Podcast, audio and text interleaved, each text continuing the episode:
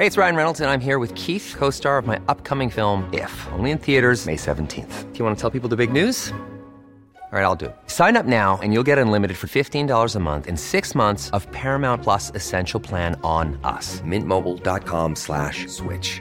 Upfront payment of $45 equivalent to $15 per month. Unlimited over 40 gigabytes per month. Face lower speeds. Videos at 480p. Active Mint customers by 531.24 get six months of Paramount Plus Essential Plan. Auto renews after six months. Offer ends May 31st, 2024. Separate Paramount Plus registration required. Terms and conditions apply if rated PG. Esto es República H, la información más importante de lo que pasa en el interior de la República, con el punto de vista objetivo, claro y dinámico de Blanca Becerril. Hola, muy buenas tardes. Son las 12 del día de este martes 28 de abril de este año 2020. Yo soy Blanca Becerril. Esto es República H y yo lo invito a que se quede conmigo porque en los próximos minutos le voy a dar toda la información más importante generada hasta este momento para que usted esté bien informado de lo que ha sucedido en las últimas horas en el territorio nacional, sobre todo con el asunto del coronavirus y es que hoy el secretario de Relaciones Exteriores, Marcelo Ebrard, estuvo en la conferencia matutina del presidente Andrés Manuel López Obrador, también estuvo el director del Instituto Mexicano del Seguro Social, Zoe Robledo, y el secretario de Salud, también el subsecretario de Salud, Hugo López Gatel, y ahí eh, el secretario de Relaciones Exteriores decía que en el, eh, pues han regresado ya muchos connacionales a territorio nacional debido a que pues en muchos países también se está dando este confinamiento y han cerrado sus fronteras, pero el gobierno mexicano se ha puesto las pilas y ha regresado a muchas, a muchas personas, a muchos mexicanos a nuestro país. También daba datos, eh, pues, eh, pues no tan buenos con el número de fallecidos que tenemos a lo largo del mundo de mexicanos que lamentablemente pues han perdido la vida por el tema del coronavirus, entre ellos donde hay más personas, más mexicanos que han muerto a causa de COVID-19 es en Nueva York, donde hasta el momento pues hay 448 connacionales que han perdido la vida allá en Estados Unidos, sobre todo en este sitio, en Nueva York.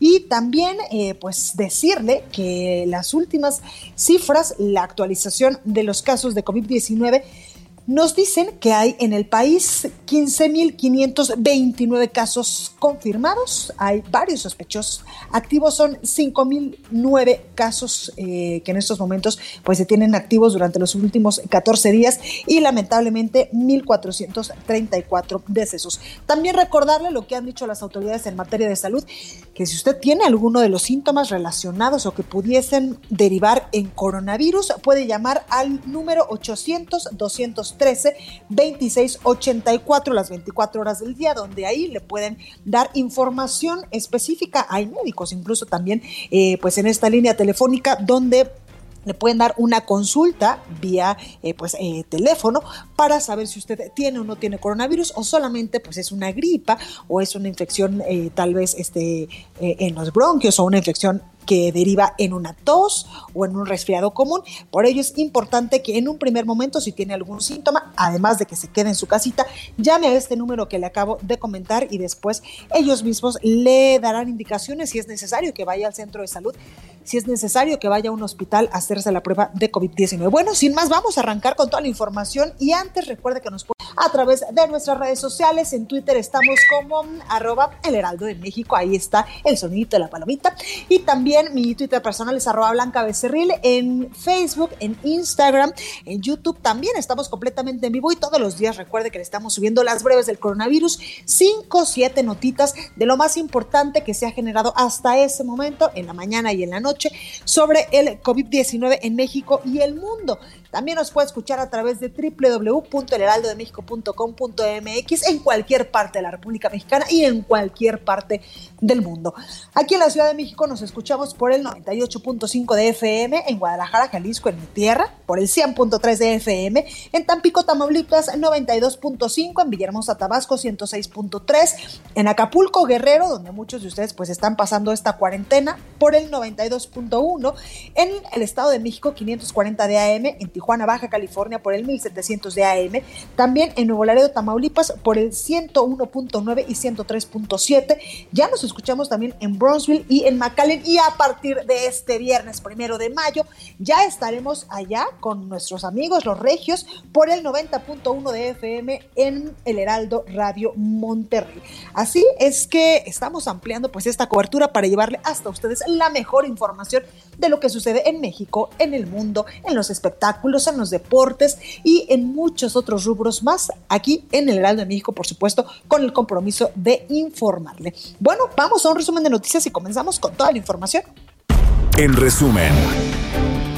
La Secretaría de Salud a nivel federal informó que en México ya suman 15.529 contagios de coronavirus, 8.614 casos sospechosos y lamentablemente 1.434 decesos. La Secretaría de la Función Pública informó que su titular, Irma Heréndida Sandoval, dio positivo a COVID-19 el pasado 20 de abril, pero se encuentra en excelente estado de salud y sin síntomas graves. Luego de que el presidente de México, Andrés Manuel López Obrador, aseguró que no avalará el acuerdo entre el BIP Invest y el Consejo Mexicano de Negocios para otorgar créditos a 30 mil micro, pequeñas y medianas empresas, Antonio del Valle, dirigente del Consejo, aseguró que el primer mandatario tuvo un malentendido por, eh, porque el plan pues no incluye recursos públicos. Escuche. Este es un programa que no tiene ningún aval crediticio por parte de Hacienda, no tiene contemplado ningún tipo de recursos por parte del erario, entonces por eso lo considero como un malentendido. Es además todo lo contrario. Creo que es un programa que complementa, adiciona uno a todos los programas eh, sociales que está llevando a cabo el gobierno de la República, incluyendo el programa de créditos a las microempresas. El presidente de México, López Obrador, informó que el actual subsecretario del Trabajo, Horacio Duarte, será propuesto ante el Senado de la República como nuevo director general de aduanas del SAT informarles que voy a presentar al Senado a quien va a desempeñarse como director de aduanas. Va a ser el licenciado Horacio Duarte, que sustituye a Ricardo Agüet, senador de la República, una persona buena, íntegra, pero él va a estar de nuevo en el Senado. Y Horacio Duarte, que es también un hombre íntegro, honesto, de toda nuestra confianza, te va a hacer cargo de las aduanas, porque ahí necesitamos enfrentar la corrupción. El canciller mexicano Marcelo Ebrard informó que este martes se va a llegar a México el séptimo vuelo proveniente de China con más insumos médicos. En información internacional, a nivel mundial, el conteo de la Universidad de Johnson Hopkins de los Estados Unidos reporta que este martes hay en todo el mundo 3.057.000 contagios del nuevo coronavirus y más de 211.000 muertes. Y Yoshiro Mori, presidente del comité organizador de los Juegos Olímpicos de Tokio, previstos para el año 2021, señaló que si la pandemia del coronavirus no se controla, la justa deportiva no podrá ser eh, aplazada de nuevo y tendrá que suspenderse definitivamente.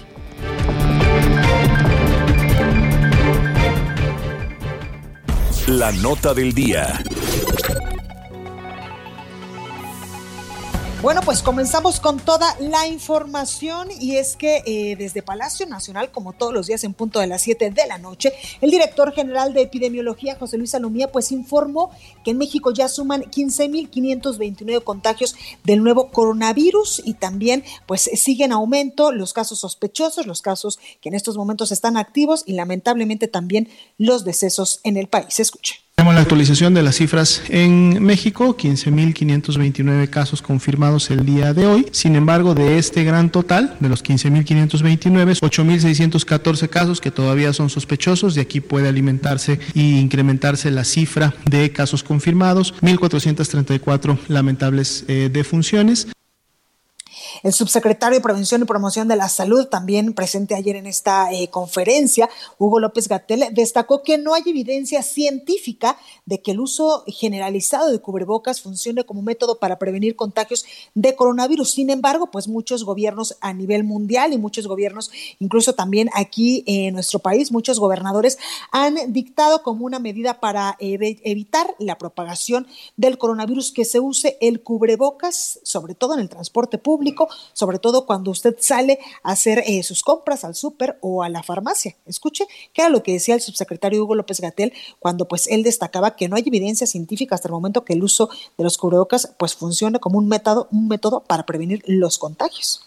No es que esté mal usar cubrebocas, no hace daño, pues existe un fenómeno que se llama compensación del riesgo, que consiste en que las personas podrían sentirse protegidas porque tienen la cara cubierta con un cubrebocas y entonces empezar a disminuir su atención de otras medidas de seguridad sanitaria. La higiene básica de las manos, la protección del estornudo, el resguardarse en casa si se tienen síntomas, el guardar una sana distancia, etcétera, etcétera. Lo que sí es un hecho es que, como lo han dicho las autoridades en materia de salud, lo que en estos momentos funciona es lavarse las manos muchísimas veces al día, no tocarse nariz, ni ojos, ni tampoco la boca, quedarse en su casa también, eh, pues eh, tomando en cuenta la indicación de la sana distancia. Y esto del cubrebocas, pues ha generado pues muchísima controversia a nivel internacional, incluso porque hay personas que dicen que sí es eh, pues una pues un instrumento básico para no contagiarse y otras que no. Sin embargo, pues en estos momentos es bueno utilizarlo, bueno, al menos yo eh, así lo considero y muchos eh, gobiernos locales y también muchos gobiernos a nivel mundial lo han dictado como medida también para prevenir la propagación del coronavirus por estas eh, pequeñas partículas de saliva que de repente salen cuando nosotros hablamos y también porque, por ejemplo, en mi caso, que yo sí uso pues este cubrebocas, es porque yo todo el tiempo tengo la mala manía de estarme tocando la nariz o de estarme tocando la boca y por eso uso este cubrebocas para evitar que en cualquier momento que tenga la tentación de tocarme la nariz o la boquita, pues ahí está el cubrebocas y algo le pasa a mi cerebro y dice, a ver, espérame, no te tienes que tocar estas partes de la cara para evitar, por supuesto, también eh, contagiarme de coronavirus. Bueno, en más información, Alejandro Perea Alcaraz, coordinador de seguridad y resguardo de inmuebles del Instituto Mexicano del Seguro Social, informó que la Guardia Nacional y la Secretaría de la Defensa Nacional resguardan en estos momentos 184 hospitales de reconversión, estos hospitales que eh, pues en estos momentos se reconvirtieron a hospitales para atender pacientes exclusivamente de coronavirus y también descartó que exista pues este robo hormiga de insumos médicos en el instituto. Escuche. En el Seguro Social no existe un problema de robo hormiga. La preocupación y el problema es lo que puede ocurrir al interior y a las afueras de un hospital, hospitales que están atendiendo a los enfermos de COVID-19. Bueno, y esta mañana también en Palacio Nacional, pues eh, como yo le comentaba, hubo mucha, eh, pues mucha asistencia de secretarios de Estado, de subsecretarios también, sobre todo los secretarios y los subsecretarios que están en estos momentos, pues a cargo de la pandemia del coronavirus. Y ahí también estuvo el secretario de Salud, Jorge Alcocer, quien aseguró que el paciente México está en muy buenas condiciones, refiriéndose pues a México como un paciente que en estos momentos pues tiene la enfermedad del coronavirus. Escuche qué es lo que decía.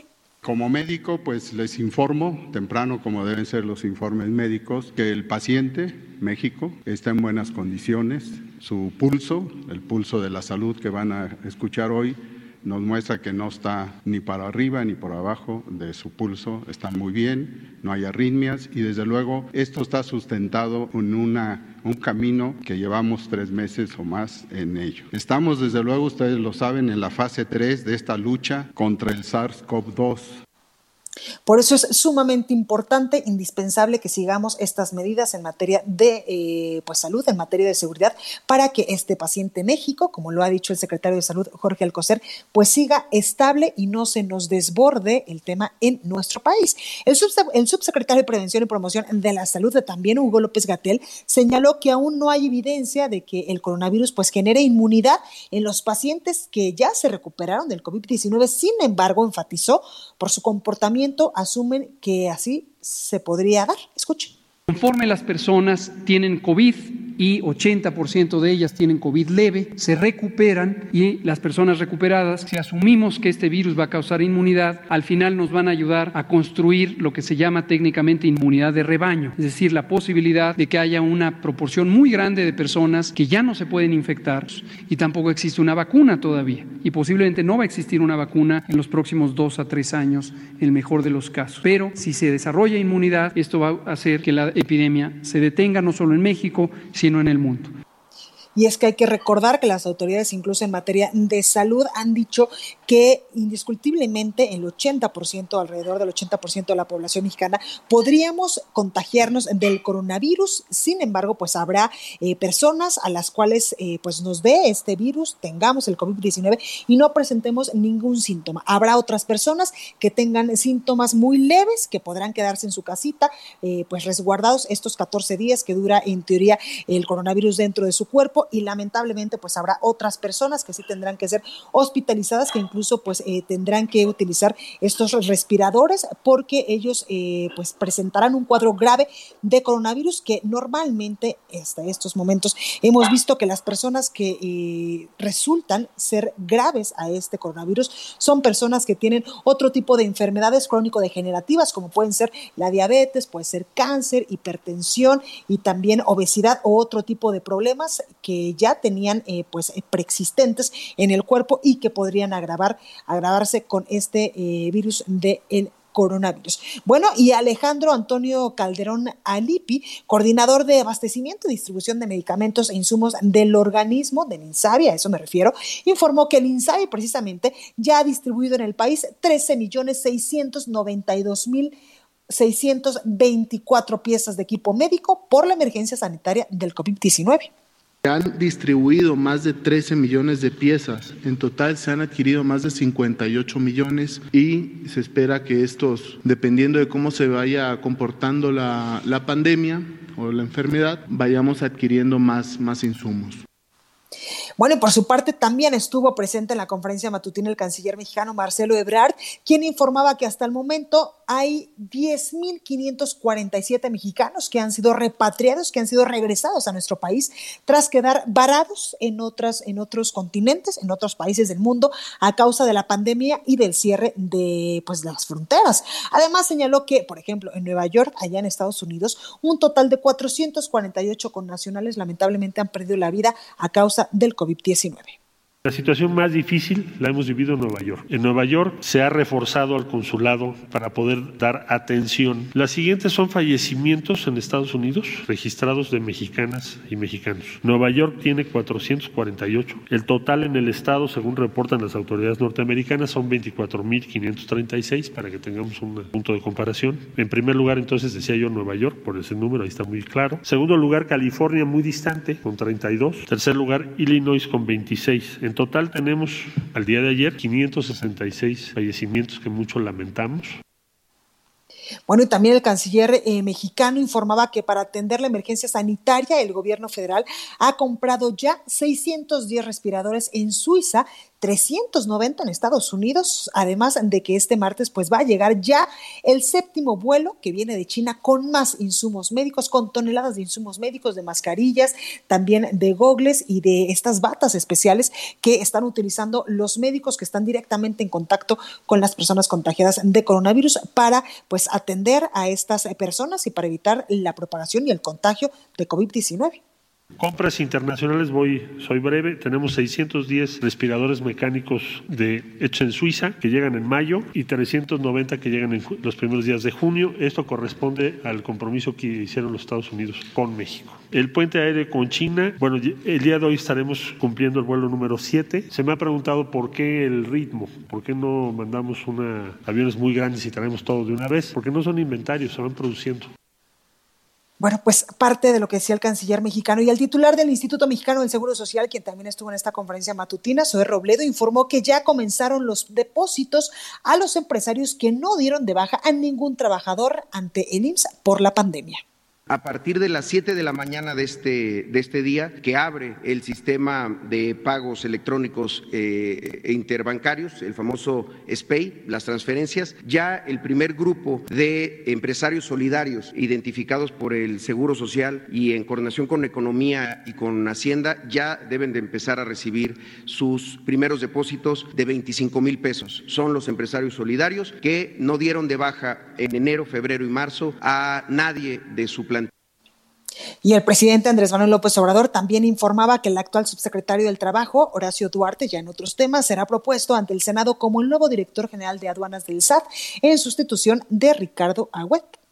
Informarles que voy a presentar al Senado a quien va a desempeñarse como director de aduanas. Va a ser el licenciado Horacio Duarte, que sustituye a Ricardo Agüet, senador de la República, una persona buena, íntegra, pero él va a estar de nuevo en el Senado. Y Horacio Duarte, que es también un hombre íntegro, honesto, de toda nuestra confianza, se va a hacer cargo de las aduanas, porque ahí necesitamos enfrentar la corrupción.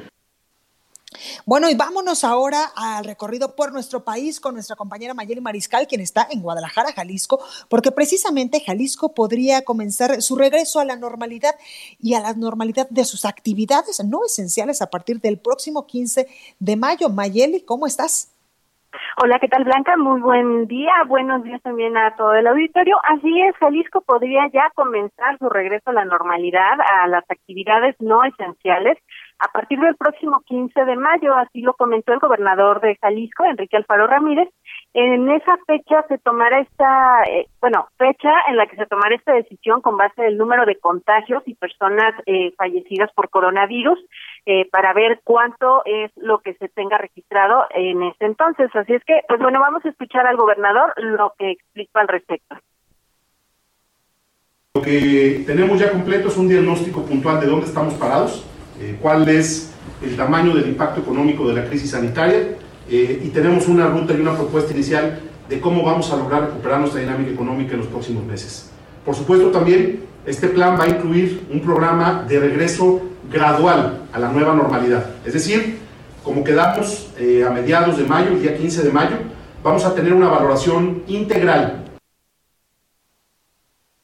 y bueno, aclaró también que, ya lo escuchamos, será de manera gradual este retorno de negocios no esenciales y por lo pronto ya se prepara también este plan de reactivación económica en el que participarán las cúpulas empresariales y académicos de las universidades estatales, en el cual eh, se presentará un borrador el próximo lunes y se espera que sea aprobado el próximo eh, viernes de esa misma semana.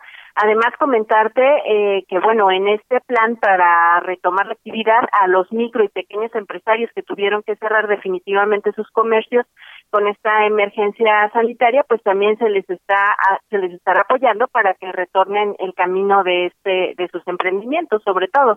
Y eh, pues recordar que también en Jalisco, eh, pues se están tomando bastantes eh, medidas. Sin embargo, el día de ayer hicimos un recorrido y pues sí pudimos apreciar que en algunos puntos, sobre todo donde pasa el transporte público, eh, se ha estado pues acumulando. También la gente. Vemos los transportes eh, pues más llenos, incluso gente de pie. Y eh, pues también vale la pena recordar eh, digo a todo a todo el país pero sobre todo a Jalisco que pues estamos en una contingencia y la medida de aislamiento social obligatorio pues hay que cumplirla porque si queremos regresar lo antes posible a, a estas actividades pues es tarea de todos Blanca Totalmente, Mayeli, pues ahí lo tenemos. Recuérdanos cuántos casos confirmados de coronavirus tenemos en estos momentos allá en Jalisco. Mira, los casos eh, lamentables de defunciones son en estos momentos 25 y tenemos eh, también ya más de 300, 370, 381 casos confirmados en estos momentos. Pues ahí lo tenemos, Mayeli. Muchísimas gracias por esta comunicación. Claro que sí, Blanca. Hasta luego. Buen día. Muy buenos días. Y bueno, y vamos ahora al sacapuntas de este martes. Ya está con nosotros nuestra compañera Itzel González. Esto es República H. Yo soy Blanca Becerril. No se vaya, que yo vuelvo con más información. Sacapuntas. En medio de la emergencia sanitaria, hasta en la oposición del Senado hay fracturas y es que el bloque opositor tenía previsto lanzar un segundo desplegado en contra de las medidas que ha tomado el presidente Andrés Manuel López Obrador y los decretos en materia de apoyos económicos, pero no terminó de convencer a todos y quedó pausado. El secretario de Educación, Esteban Moctezuma, tuvo una reunión virtual con los integrantes de la Jucopo de San Lázaro. Les dijo que Aprende en Casa, el programa mediante el cual los alumnos de primaria toman clases a través de la tecnología, ha sido reconocido por la UNESCO, tanto así que países latinoamericanos han pedido asesoría a México para implementarlo.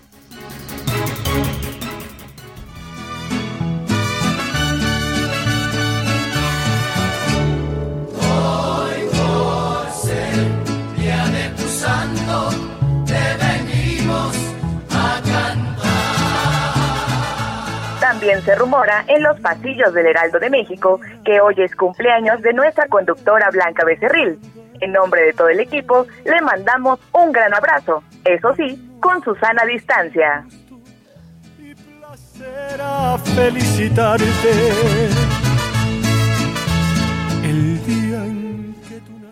Continúa escuchando a Blanca Becerril con la información más importante de la República en República H. Regresamos. Estamos de regreso con la información más importante de la República en República H, con Blanca Becerril, transmitiendo en Heraldo Radio Ay, muchísimas gracias. Gracias por acompañarnos en este momento y pongan mucha atención porque verdaderamente tenemos importante noticia que darles acerca de cómo proteger nuestro rostro. Adri Rivera Melo, ¿cómo estás? Adelante. Muy bien, mi querida Moni, amigos queridos que nos escuchan. Pues yo les traigo máscara hospitalaria, que es eh, una máscara que está certificada ya por los más importantes organismos sanitarios en el mundo ya está siendo distribuida en México, es importante mencionarlo, Moni. Esta máscara cuenta con ergonometría especial, tiene una mica especial desarrollada para centros de salud, tiene un resorte reforzado, que eso es muy importante también recalcarlo. Y bueno, pues eh, la verdad es que vale mucho, mucho la pena que ustedes salgan, si tienen que salir únicamente, porque si no, quédense en casa, salgan con la protección de la máscara hospitalar. Cerciórense que estén utilizando la original, como les, les acabo de comentar, fabricada con una mica especial. Hay que tener mucho, mucho, mucho cuidado porque hemos visto, pues en redes sociales, ¿no? Hemos visto algunas prácticas insalubres que van desde, desde gente que recicla las mascarillas y los cubrebocas para venderlos, hasta casos más sonados como donar material a instituciones de gobierno que se rompen únicamente tocándolas y con máscara hospitalar no pasa esto. ¿Por qué? Porque tiene un resorte reforzado, tiene una mica especial desarrollada para centros de salud, eso es muy, muy importante que la gente lo sepa. Y además la podemos lavar con agua, con jabón o con alcohol. Perfecto. Esta mica tiene una garantía de hasta seis meses de durabilidad. Y bueno, pues esta es la máscara que se utilizó en Wuhan, China. Dio muy buenos resultados con el, en el combate a la, a la pandemia y tengo una promoción ah, maravillosa. Venga, venga, venga. Para que empiecen a llamar ahora mismo al 800 mil Pueden entrar también a hospitalar.mx y en la adquisición de un paquete con cuatro máscaras hospitalar van a recibir gratis un kit de SOS Protect que está compuesto con un gel bactericida que es especial precisamente para las manos y un rolón para proteger nariz y boca. Perfecta la promoción. 800 mil cuatro máscaras y nuestro kit de SOS Protect. Hasta la comodidad de su hogar, Moni. No salgamos, no, salgan de casa. Muy bien. Adri, gracias. Gracias. Continuamos. En resumen. En Quintana Roo, integrantes del personal médico de la clínica del Instituto de Seguridad y Servicios Sociales de los Trabajadores del Estado promovieron un amparo para evitar atender a pacientes positivos a coronavirus porque no cuentan con insumos e instrumentos necesarios. El Comité Estatal de Morena en Baja California Sur rechazó la medida decretada por el gobernador Carlos Mendoza Davis de castigar con cárcel y multa a quienes incumplan las medidas sanitarias impuestas por eh, el gobierno para evitar el contagio del COVID-19. La Secretaría de Salud de Jalisco investiga la intoxicación de 19 personas por consumo de metanol, de las cuales nueve fallecieron en los municipios de Mazamitla y Tamazula de Gordiano. El jefe del Departamento de Tránsito de Hermosillo en Sonora, Jesús Alonso Montaño, informó que del 20 al 26 de abril se realizaron 1.066 infracciones y detuvieron a 10 personas por hacer caso omiso a las medidas de prevención sanitaria por la pandemia del COVID-19. Y la Comisión Estatal de Agua de Tamaulipas anunció que durante los meses de abril y mayo el servicio será subsidiado en aquellos hogares al corriente en sus pagos y su consumo sea de hasta 5 metros cúbicos.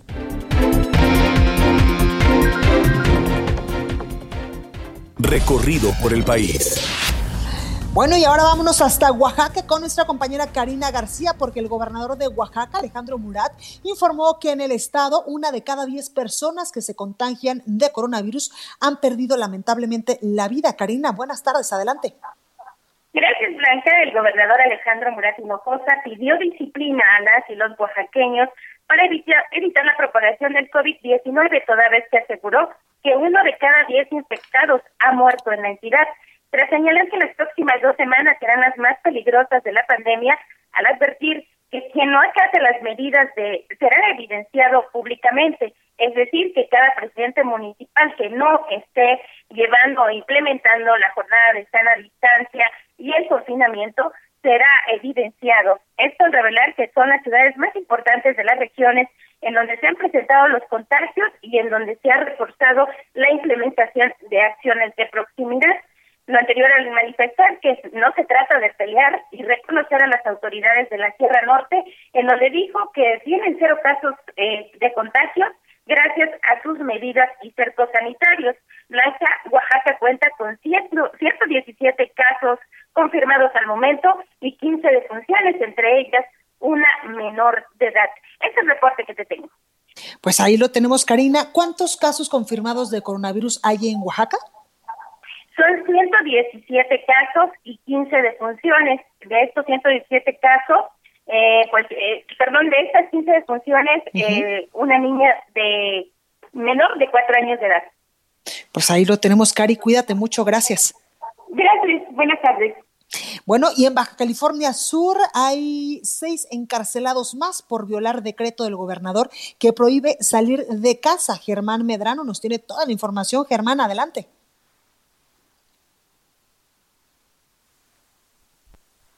Sí, hola. Ya te escuchamos, Germán. Adelante con tu reporte.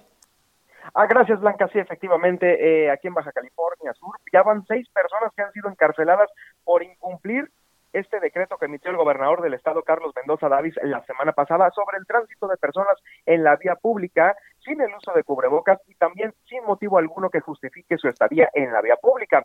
Las detenciones las ha realizado la Policía Estatal Preventiva en coordinación con los elementos de la Policía Municipal y Guardia Nacional. Sin embargo, Blanca ha trascendido la detención de uno de ellos, quien a través de sus redes sociales aseguraba que el COVID-19 no existe y además incitaba a la población a salir a las calles. Esta persona fue detenida a las afueras del mercado de abastos aquí en la capital del estado por parte de seis elementos de la policía estatal, quienes lo amagaron a este detenido, el cual se mostró agresivo, obstruyendo el paso vehicular, lanzando golpes a los oficiales, abalanzándose sobre uno de ellos y con la intención de quitarle el arma a este elemento.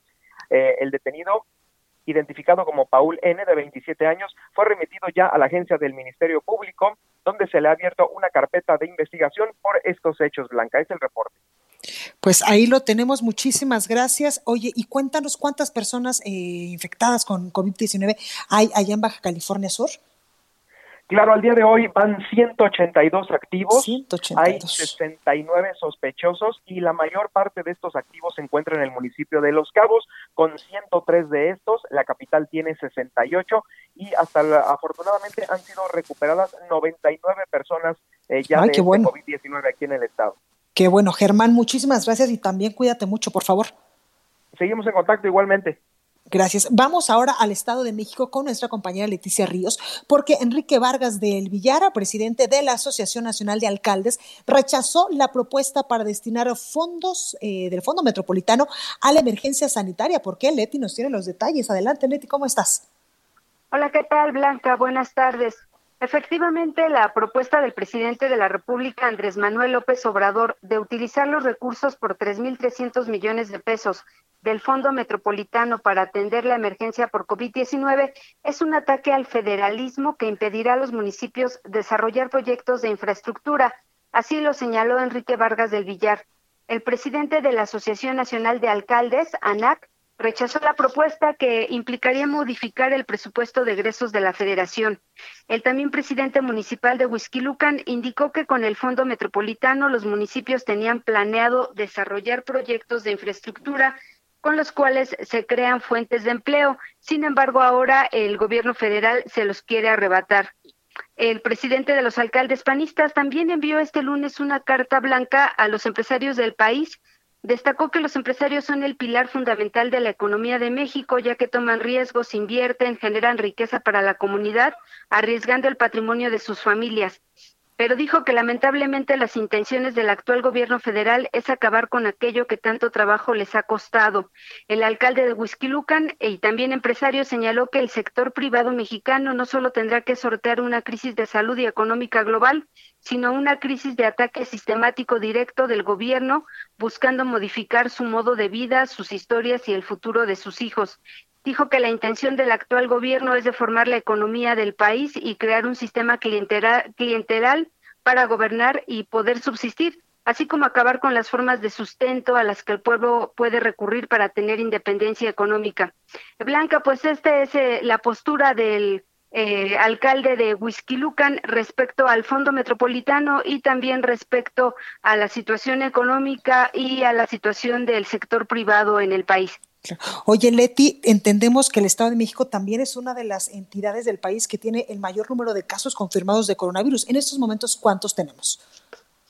Eh, Blanca, eh, perdón, no los tengo a la mano, pero si me das un minuto, te lo, te lo puedo comentar. son más de 2.000 casos los que se tienen hasta el momento, pero este, Permíteme un segundo, por favor. Que también eh, una jueza federal allá en Toluca, eh, en lo que nos buscas el datito, ordenó al gobierno del Estado de México acreditar que todo el personal de salud estatal pues cuente con insumos y equipos para protegerse del COVID-19, ya que hablamos por supuesto de este tema, sin importar si se trata de médicos y enfermeras que no estén asignados directamente a los pacientes con COVID-19. También se ha dicho que la protección federal fue solicitada el fin de semana por el Sindicato Estatal de Servicios de Salud del Estado de México el sistema para el que elaboran pues más de 48 mil personas ante la jueza primera de amparo y juicios federales, Abigail Ocampo Álvarez, fue que se ordenó al Estado de México pues proteger a este personal médico que también lamentablemente pues ha sufrido algunos ataques por parte de la población porque eh, pues piensan que ellos son los portadores y los que podrían estar eh, pues eh, infectando a otras personas por este COVID-19. Por ello es que también es sumamente importante que en el Estado de México pues cuidemos a nuestros médicos, a las enfermeras, a todo el personal de salud, porque eh, pues es importante que pues ellos estén en óptimas condiciones, que les respetemos también, porque ellos están en estos momentos pues arriesgando su propia vida para salvar la nuestra. Y los casos confirmados, Leti, que nos decía son dos, eh, 2.238, ¿verdad? Casos confirmados en el Estado de México. Así, hasta el día de hoy, Blanca, son 2.455 casos confirmados. Se incrementó en 100 el número de casos de ayer a hoy y el número de, de defunciones son 122. Eh, en el Estado de México. Blanca, eh, ayer el gobernador del Estado de México pues hablaba precisamente de este aumento tan acelerado que están teniendo los casos de, de COVID en la entidad y bueno, él advertía pues este riesgo de que se puedan saturar el, el sistema de salud del EDOMEX por lo cual pues también hace un llamado a la comunidad para que permanezcan en sus casas, ya que como dices tú, pues se está incrementando mucho y el sector de los médicos y enfermeras es uno de los más eh, pues afectados. Precisamente en Atizapán, por ejemplo, en un solo hospital del ISEM eh, ya se han registrado 35 médicos contagiados. Pues ahí tenemos estos datos. Leti, muchísimas gracias por esta información. Gracias, Blanca. Hasta luego. Hasta luego. Y ahora vamos a Coahuila con Alejandro Montenegro porque allá instalan 400 filtros sanitarios para restringir pues la movilidad de personas en este estado del país. Alejandro, buenas tardes, adelante. ¿Qué tal, Blanca? ¿Cómo estás? Eh, muy buenas tardes, te saludo con gusto desde Coahuila. Así es, la semana pasada comentábamos que se publicó un decreto eh, por parte del gobierno estatal para restringir la movilidad de personas, esto con el objetivo de reducir el aumento en los contagios de, de COVID-19 en el estado. Y bueno, pues eh, ahora se da a conocer que serán 400 filtros los que se instalarán en los 38 municipios de la entidad. Van a participar alrededor de 3.000 elementos de, de policías municipales, corporaciones estatales, así como la Guardia Nacional y el Ejército Mexicano. Eh, 124 de ellos estarán eh, concentrados en los municipios o en los puntos en los que se ha detectado mayor movilidad y por supuesto se dará prioridad a los municipios de Monclova, Saltillo y Torreón, que son donde más eh, contagios se han eh, eh, ocurrido en el estado. Eh, va a haber eh, filtros tanto en vialidades urbanas como en carreteras estatales y en los accesos a las diferentes ciudades. Y bueno, pues aunque esta situación ha provocado polémica por el, eh, el tema de que podría ser una violación al libre tránsito de los ciudadanos, pues el gobernador de Coahuila, Miguel Riquelme, aseguraba esta mañana que debido a la contingencia que se está eh, viviendo en el país, pues amerita que se tomen este tipo de medidas y aseguró que ya han dado resultados en el tema de los contagios, se ha reducido el número de contagios en la entidad, según señala, y aseguró que van a continuar con este tipo de medidas eh, para eh, seguir aplanando como él señala, la curva claro. de contagios. Señalo que hasta el momento no se han eh, eh, impuesto multas, ya que a la gente que reincida en el tema de salir eh, por un tema no esencial o que no utilice cubrebocas, se había avisado que habría multas. Eh, eh, hasta el momento no se ha aplicado ninguna, sin embargo sí están con, contempladas para uh, casos de reincidencia de cualquiera de estas dos faltas. Y bueno, pues finalmente comentarte, Blanca, que de acuerdo con el último reporte de la Secretaría de Salud, en Coahuila ya son 394 casos confirmados de COVID-19 y entre ellos hay 38 eh, lamentables muertes. Este es el reporte desde Coahuila, Blanca. Pues ahí lo tenemos, Alejandro. Cuídate mucho, por favor. Gracias. Igualmente, muy buenas tardes, Blanca. Y ahora vamos a Hidalgo con José García, con nuestro compañero, y es que allá en este estado del país clausuran comercios en Pachuca por contingencia sanitaria. José, adelante. ¿Qué tal, Blanca? Un saludo a ti y a todo el auditorio que nos escucha. Pues sí, comentarte que desde el día de ayer elementos de la presidencia municipal de Pachuca clausuraron alrededor de 30 establecimientos y comercios en el primer cuadro de la ciudad por no realizar actividades esenciales durante la actual contingencia sanitaria por el COVID-19. De acuerdo con la alcaldía capitalina, pues no se permitirán que estén en operación los comercios en la ciudad que no realicen actividades consideradas como esenciales con el objeto de reducir al mayor posible la movilidad ciudadana entre la población. Y es que la alcaldesa Yolanda Chatería Beltrán explicó que esta medida se desarrolla en tanto dure la contingencia sanitaria y por ello pidió a la ciudadanía mantenerse en sus casas para que se reduzca el mayor número de contagios posible por el COVID-19 y así continuar las revisiones en los espacios públicos de la ciudad. Hasta el momento se han cerrado eh, establecimientos relacionados con heladerías, papelerías, zapaterías, así como otros establecimientos que venden ropa en la zona centro de la ciudad y es que Pachuca concentra la mayor cantidad de casos de COVID-19 en el estado al reportar 54 enfermos con nueve defunciones, aunado a que la entidad es la segunda que menor reducción en la población ha, ha presentado en el país, con solo el 29% de reducción, solo por debajo de Zacatecas, de acuerdo con los datos de la Secretaría de Salud Federal. Así que se mantienen estas medidas eh, apremiantes. Hasta el momento no se ha recurrido a algún amparo por parte de algún comerciante para poder seguir operando. Es la información que tenemos hasta el momento. Perfecto, José. Muchísimas gracias. Gracias, seguimos al pendiente. Muchas gracias. El análisis. Bueno, y me da muchísimo gusto saludar al coordinador de investigación científica de la máxima casa de estudios de mi alma mater, la UNAM, William Lee Alardín. Muy buenas tardes, William, ¿cómo está? Muy buenas tardes, muy bien. Muchas gracias. Gracias por, por esta. Gracias por esta comunicación. Cuéntanos un poco, la UNAM presentó el índice de vulnerabilidad en México ante el COVID-19 y en estos, eh, pues ustedes arrojan datos importantes de que aunque todo el país, pues estamos susceptibles a un posible contagio del coronavirus, hay, sin embargo, municipios, hay comunidades y hay grupos más vulnerables que otros. Sin duda. Eh, así es. Pues lo que hicimos fue eh, es un grupo encabezado por el Instituto de Geografía y lo que se hizo fue construir este índice tomando en consideración diversos aspectos que nos parecen importantes para ver si un grupo o municipio es, es vulnerable. Eh, hay un aspecto que tiene que ver con las características de la población, o sea, variables demográficas, ¿no? Eh, uh -huh. hay un aspecto que tiene que ver directamente con la salud, sobre todo el acceso a los servicios de salud. Claro. Eh, y hay un aspecto que tiene que ver con la parte socioeconómica. Eh, en, en, el primero, en el de demográfico, si quieres, se tomó, pues, este, cómo es la distribución de edad en la población, ¿no? Porque sabemos que el virus es más este, agresivo con personas de mayor edad. Claro. Eh, ¿Cuántas personas, por ejemplo, solo hablan una lengua indígena eh, o hablan una lengua indígena? Porque consideramos que esto es un factor que puede dificultar eh, la, la, comunicación y el servicio e incluso ser factor de discriminación. Este, en el, en el, lo que toca salud, pues cuántas camas hay, cuántas camas hay eh, de terapia intensiva por habitante, cuánto personal médico hay, este, doctoras, doctores y personal de enfermería, y los factores de comorbilidad, ¿no? El virus es más agresivo también si eres diabetes, si tienes diabetes, si tienes hipertensión, sobrepeso, este, claro. predisposición a enfermedades respiratorias, ¿no? Y el último tiene que ver con este aspecto económico, porque pues, ya vemos, estamos viendo las afectaciones económicas, y, y si un municipio está con un índice alto de marginación, si es el balance entre lo rural y lo urbano, si la población no tiene eh, derecho a los accesos de salud, eh, a los servicios de salud, perdón, eh, si viven en, en, viviendas de un cuarto, ¿no? Si, claro. si, hay mucho hacinamiento, si una persona se enferma, ¿cómo los separas, no? ¿Cómo separas a, a los mayores de los, de los menores? si tienen acceso a medios de comunicación para estar informados de las medidas claro. y de la situación, y si tienen que trabajar en actividades esenciales o no, ¿no? Porque entonces tienen que salir de casa a trabajar, etcétera.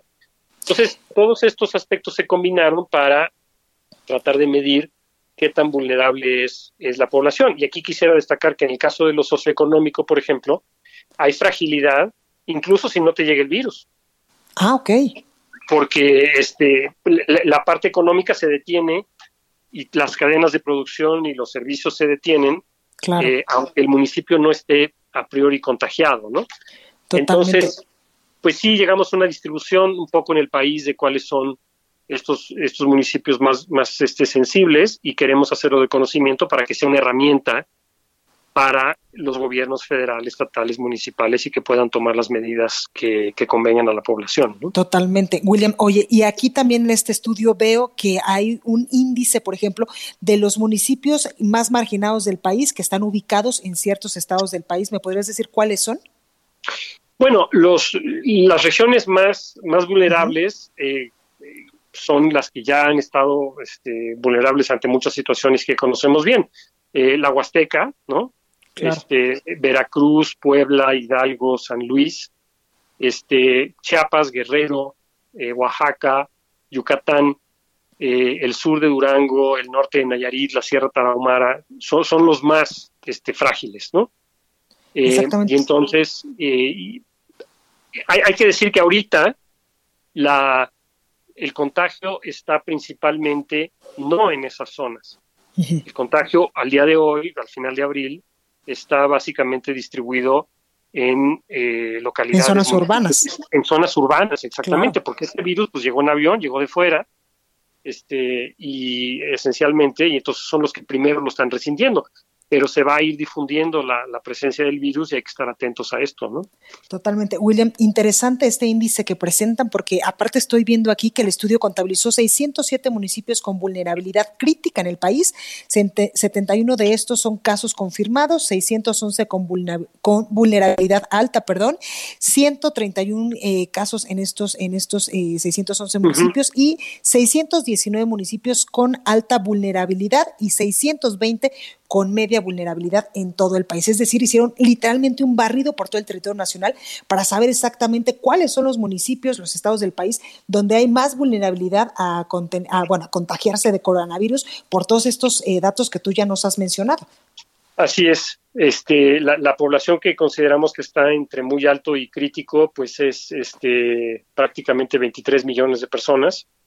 Eh, es que son este pues prácticamente es casi el 20% de la población del país y, y, pues es ahí donde hay que poner el acento para que cuando llegue el virus ahí sea, este, es una manera de tener tiempo si quieres de claro, prever exactamente. y de poner los recursos donde se van a necesitar y además el mapa quisiera decir dos cosas el mapa no uh -huh. es una predicción de dónde va a pegar más duro el virus es, es una alerta para que tengamos ese cuidado.